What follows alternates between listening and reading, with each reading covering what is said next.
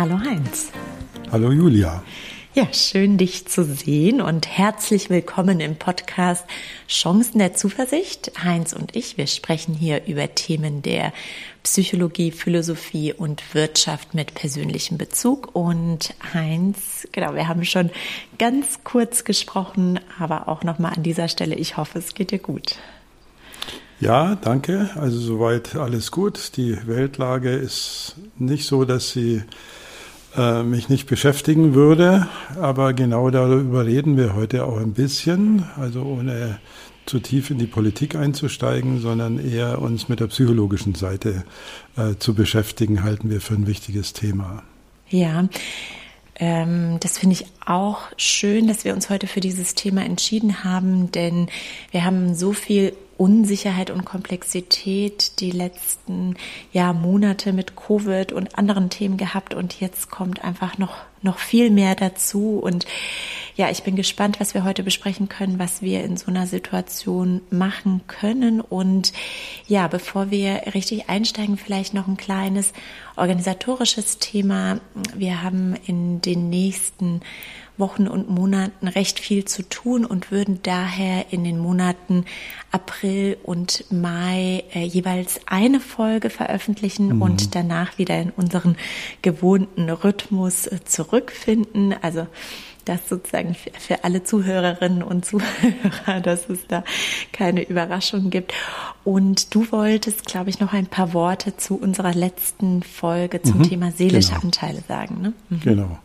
Also wir hatten uns ja im letzten Podcast mit der Teilearbeit beschäftigt, mit dem, was Richard Schwartz erfunden hat äh, und gut belegen konnte, dass die Art und Weise, sich innere emotionale Anteile quasi als Persönlichkeiten vorzustellen, mit denen man auch in Dialog treten kann, eine sehr gute Form der Distanzierung ist, der gesunden Distanzierung, dass man ja selbst als Ich in der Beobachterposition schauen kann, was, was ist denn gerade bei mir los. Also man kann sich auch beim Denken zuschauen, man kann sich auch beim Fühlen zuschauen. Und äh, das äh, ist ein Autonomiegewinn. Also je mehr ich weiß, was in mir abgeht und vorgeht und das beobachten kann, umso mehr kann ich Autonomie gewinnen. Darüber haben wir ja relativ ausführlich geredet. Und da habe ich noch zwei Nachträge. Also das eine war, dass ich ja Platon zitiert hatte, wo der Wagenlenker oder die Wagenlenkerin als Symbolisierung des Ichs ähm, die Emotionen zügelt. Und da wollte ich nochmal nachschauen, was er denn da genau geschrieben hat.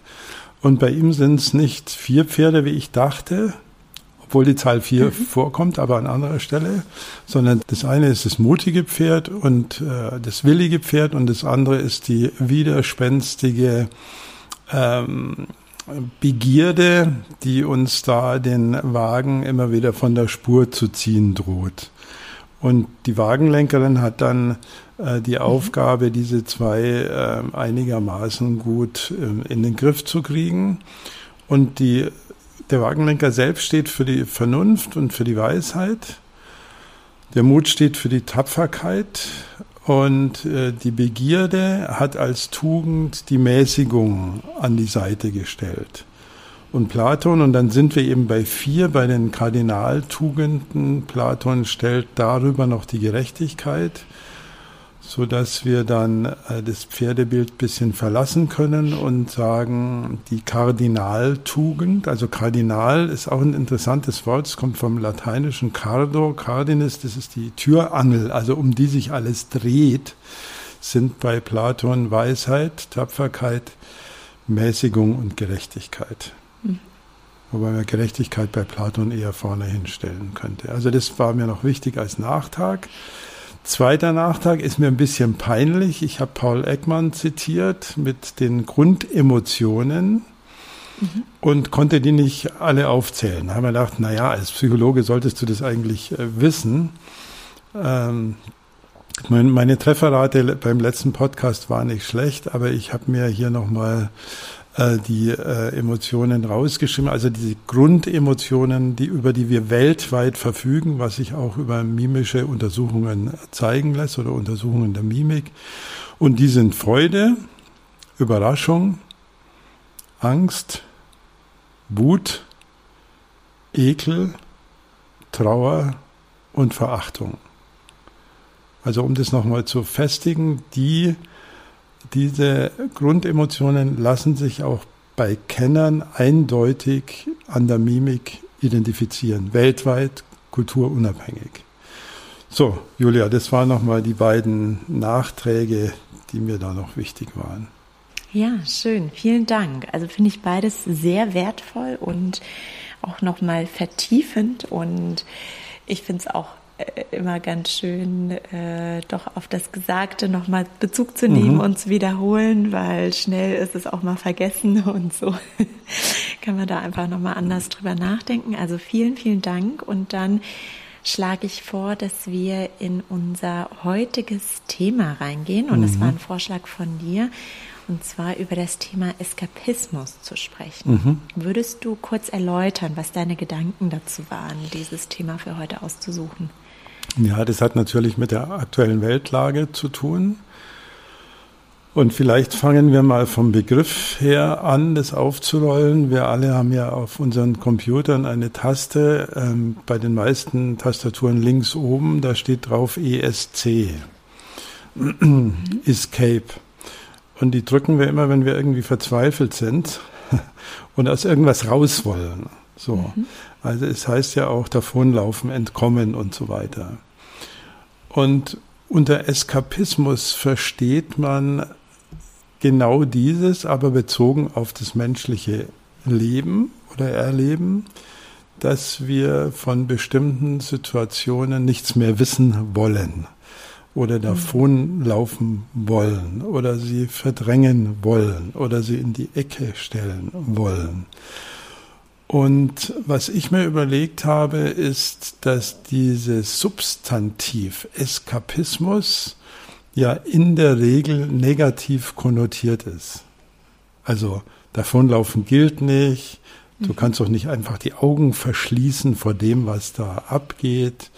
Ähm, konfrontiere dich mit der Realität. Also es gäbe, es gäbe viele normative Aussagen, die sich gegen den Eskapismus wenden. Und ich würde mhm. heute gerne mal mich als Vertreter des Eskapismus stark machen und als Psychologe auch sagen, dass der Eskapismus viele positive Seiten haben kann.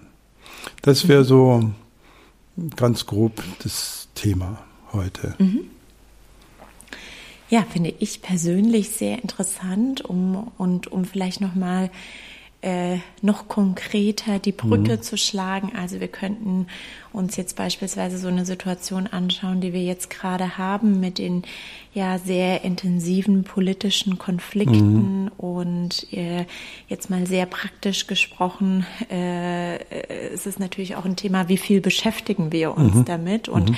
manchmal, wenn wir uns damit nicht beschäftigen, dann haben wir das Gefühl, dass wir vielleicht die Augen verschließen ne, mhm. und davonlaufen und sowas ist dann negativ behaftet. Ne? Das war dein Beispiel. Mhm. Genau, so als würden wir, wenn wir keine Ahnung, den Schluck Rotwein genießen, dann dadurch schon zum schlechten Menschen werden, weil mhm. wir nicht ständig an das Elend in dieser Welt denken das es übrigens schon vor dem Ukraine-Krieg gegeben hat. Mhm. Also ich habe nochmal nachgeguckt, die Statistiken über Hunger in der Welt, sterbende Kinder. Ich habe die Zahlen äh, vor mir liegen, ich werde sie aber hier nicht zitieren. Also die, die, die philosophische Frage ist, für wie viele Themen dieser Welt können wir uns denn verantwortlich machen? Also ist es denn denkbar, dass wir das ganze Leid der Welt in den Rucksack unserer Seele packen. Und selbst wenn das ginge, wäre es relativ gefährlich, weil wir daran zerbrechen würden. Wir würden es gar nicht aushalten können. Das heißt, auch hier gibt es offensichtlich eine für unsere für unsere eigene Seele, ich verwende gern dieses äh, tümelnde, altertümelnde Wort, mhm. äh, gesunde Form, zu den eher gefährlichen würden natürlich gehören äh, übertriebener Medienkonsum, äh, suchthaftes Videospielen, äh, Flucht in die Arbeit, Drogenkonsum mhm. und so weiter. Das sind natürlich äh, toxische Formen des Eskapismus. Aber wenn ich mir überhaupt keine Form der Entspannung und Freude mehr mhm. gönne und dazu auch nicht mehr in der Lage wäre, dann wäre das wahrscheinlich genauso toxisch für die, für die Seele. Mhm. Ja, das ist, ähm, das ist eine äh, philosophische, mhm. psychologische Frage. Und ähm, da fällt mir jetzt gerade in dem Moment ein, ein Gespräch zwischen einer, ja, einer Person und mir, die äh, diese Person hatte sehr schwere Schicksalsschläge, gesundheitliche mhm. Schicksalsschläge und sie sagte, sie, für sie ist es ganz wichtig zu verdrängen auch, mhm. ja, also mhm. in bestimmten Situationen dann funktionieren zu können und auch mal die Themen zu verdrängen für eine gewisse Zeit und dann die Themen sozusagen aus dem Rucksack rauszuholen und sich dann damit zu beschäftigen. Also sozusagen nicht die Verdrängung für immer oder die Flucht in, äh, in schädliche Sachen, so wie du das gerade beschrieben mhm. hast mit Alkoholkonsum oder äh, Spielsucht, sondern auch ähm, ja vielleicht da auch eine gewisse Kontrolle darüber haben, wann passt es denn für mich auch gut und wann ist es für mich auch gesund, sich damit auseinanderzusetzen. Genau. Also wahrscheinlich ist da bei diesem Thema das richtige Maß doch sehr mhm. wichtig. Mhm. Ne? Richtig. Mhm. Womit wir bei Aristoteles werden, wären, mhm. um mal den Schüler von Platon hier zu zitieren, der ja eindeutig äh, sagt, dass äh, Extrema fast immer schädlich sind. Also sich mhm. nur mit dem Leid der Welt zu beschäftigen oder gar nicht, sind beides keine guten Alternativen. Und mein Kollege Stefan Richter hat ähm, dazu einen sehr interessanten Post auf LinkedIn äh, veröffentlicht, weil er sich auch mit der Frage beschäftigt hat. Er hat es nicht Eskapismus genannt, sondern unter die Überschrift gestellt, wie gehen wir denn mit solchen belastenden Situationen um? Mhm. Und ähm, auch bei ihm kommt sowas wie Teilearbeit vor, also die eigenen Sorgen zu verbalisieren. Ist verbalisieren ist ja auch schon zum Ausdruck bringen dessen, was dich beschäftigt. Und der Punkt D, also er hat es alphabetisch geordnet, heißt bei ihm Normalität bewahren. Also auch auf sich selbst achten, Sport treiben, sich, ich zitiere mal wörtlich, sich hin und wieder bewusst Genüsse und Ablenkungen erlauben, einen geregelten Tagesablauf verfolgen, lösbare Schwierigkeiten angehen und nicht auf die lange Bank schieben. Ja. So. Also da ist er natürlich, weil er ein exzellenter Kenner der Psychologie ist, äh, mittendrin in dem, was wir wissen über den Umgang mit äh, emotional belastenden Situationen. Ja, und ich musste immer an dieses ja sehr sehr banale Beispiel denken, aber für mich ist es immer wieder hilfreich, einfach aus an so eine Flugsituation, mhm. dass im Falle des äh, äh, des Luftdruckverlustes oder mhm.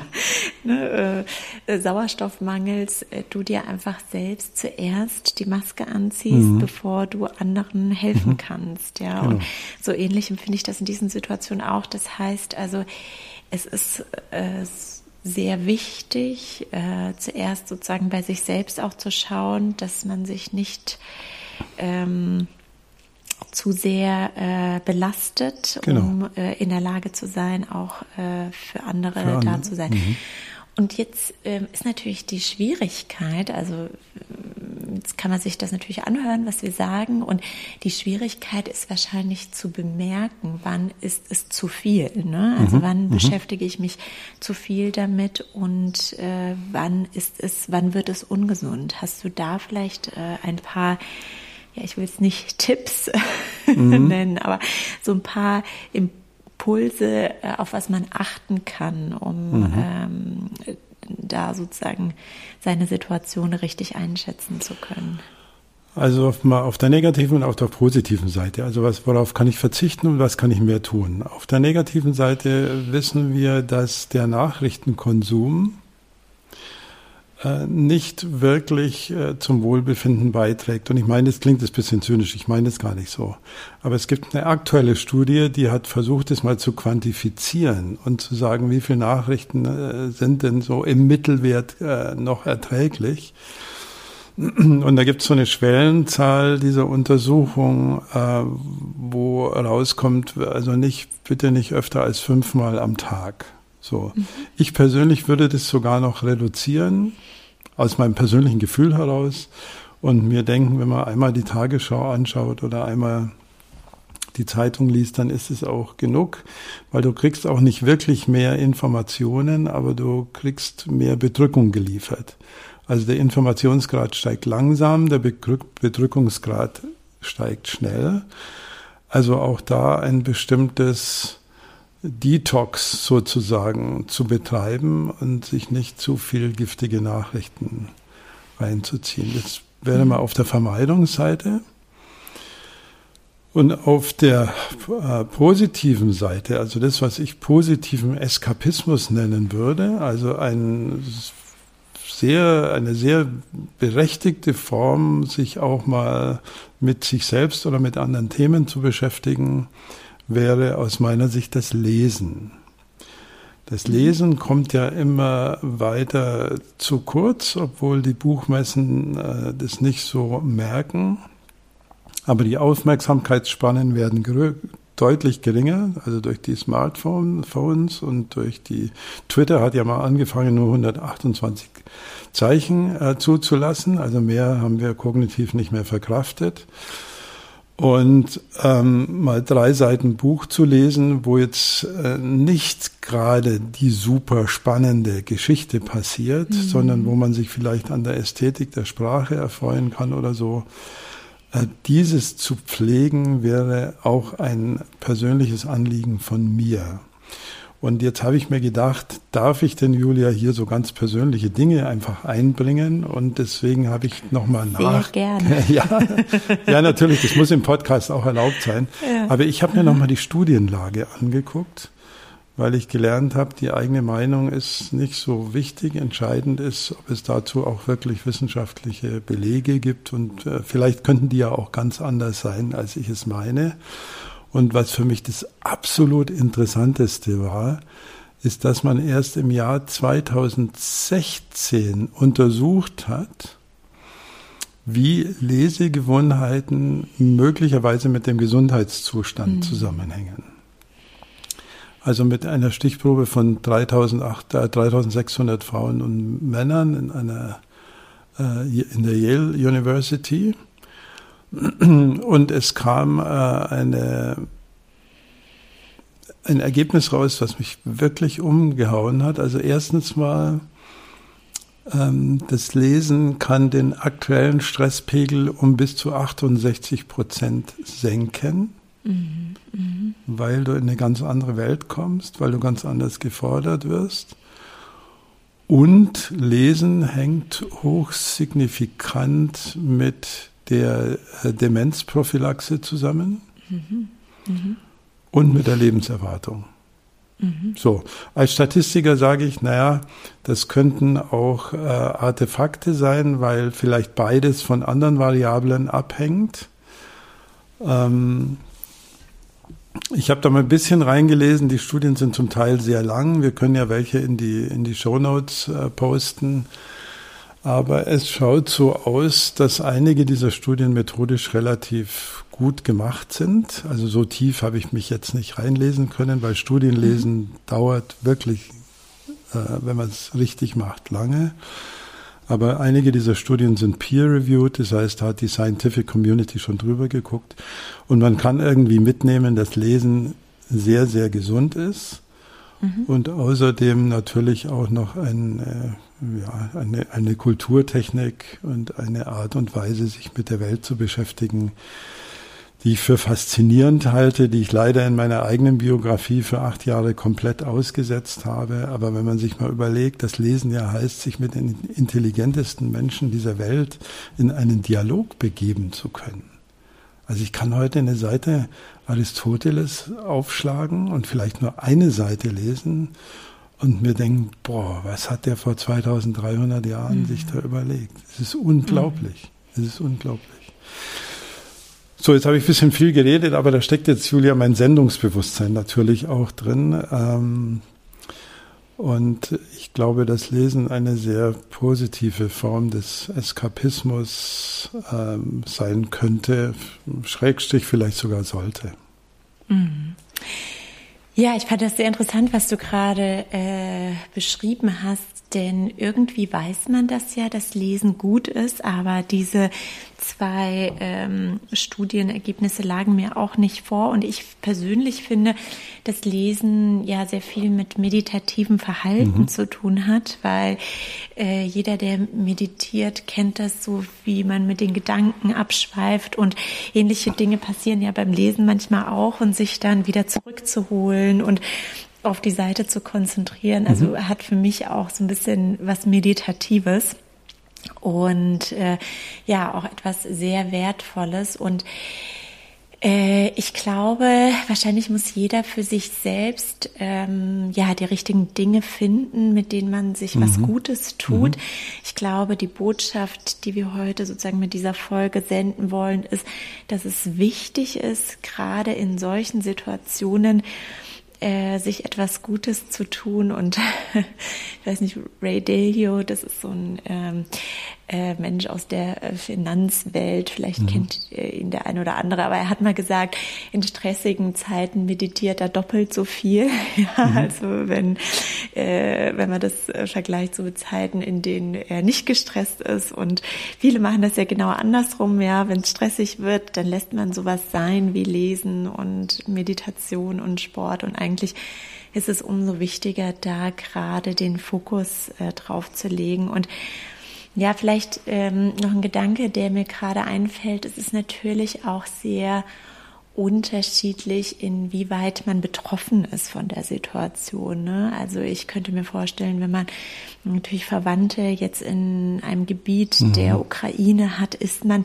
natürlich anders von dieser Sache betroffen und da ist äh, fünfmal Nachrichten schauen ja, vielleicht nicht möglich, weil man sich irgendwie doch Absolut. mehr informieren möchte. Ne? Also das ist wahrscheinlich dann auch so eine Gratwanderung, die man für sich selbst ähm, ja machen muss. Inwieweit bin ich betroffen und was hilft mir ja mhm. in der also, Situation? Ja. Ich bin froh, mhm. dass du das sagst, weil mhm. da dürfen wir uns gar nicht einmischen. Also da mhm. klug, ich sage das jetzt mal so, wie ich es denke, da klugscheißerische Ratschläge zu geben, wenn du äh, Verwandte, Freunde, geliebte Menschen in einem Krisengebiet sitzen mhm. hast, das halte ich für anmaßend.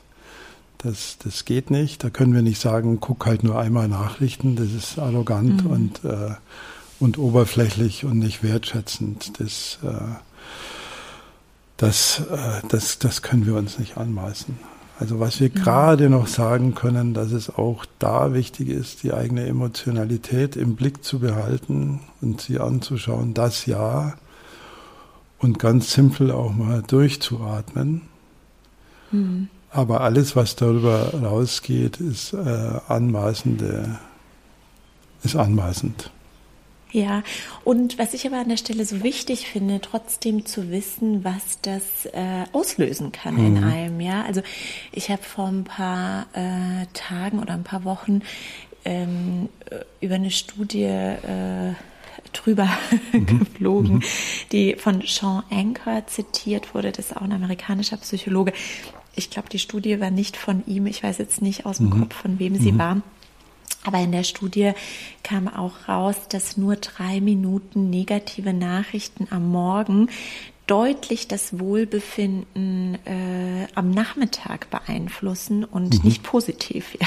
Mhm. also, mhm. äh, so, äh, sondern negativ. Und allein sowas zu wissen, also hilft mir mhm. zum Beispiel persönlich einfach mal zu sagen, okay, wenn ich ein bisschen bewusster mit den Themen umzugehen. Okay, wenn ich jetzt die Nachrichten heute Morgen beim Frühstück einschalte, dann ist die Wahrscheinlichkeit mhm. sehr, sehr hoch, dass sie nicht positiv sind ja. und einfach so, so ein paar Zusammenhänge zu kennen. Ähm, und dafür, dafür sind ja die Ideen und äh, Impulse da, die wir, die wir hier geben. Genau. Ne? Es gibt sogar einen neuen Begriff, und ich weiß nicht, wie neu der ist, Doom Scrolling. Mhm. Also wo man äh, beschreiben will mit diesem Begriff äh, das Verhalten nur noch äh, in negativen Nachrichten von Link zu Link zu hüpfen und die Welt immer düsterer werden zu lassen und diese, dass dieses Doom-Scrolling, mhm. also dass sich äh, das Schwelgen im Untergang sozusagen äh, der Seele nicht gut tut, da gibt's auch äh, schon erste Studien dazu. Und ich hätte die Studien gar nicht gebraucht, weil das ist mhm. eigentlich auch ziemlich klar.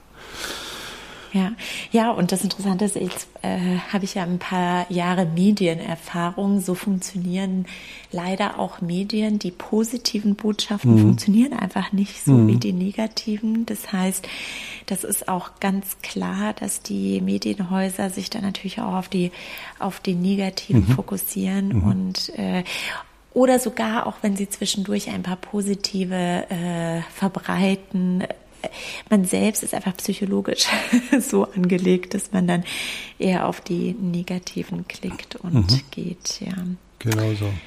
Ja, aber Heinz, also ich persönlich, ähm, ähm, ja, bin jetzt nach unserem Gespräch an dem Punkt, dass ich sage, ja, ich werde noch mal etwas bewusster mit diesem Thema umgehen und das ist auch vielleicht ein Effekt, den wir auch erzielen wollten. Vielleicht gibt es äh, jemanden, der zuhört, der einfach sagt, okay, das äh, hat mich hier äh, äh sozusagen so beeinflusst, mhm. also im positiven mhm. Sinne, dass ich jetzt etwas bewusster einfach mit diesem Thema umgehe und ja, also vielen Dank für deine Gedanken, Ideen und ähm, ich finde das wie immer sehr, sehr wertvoll.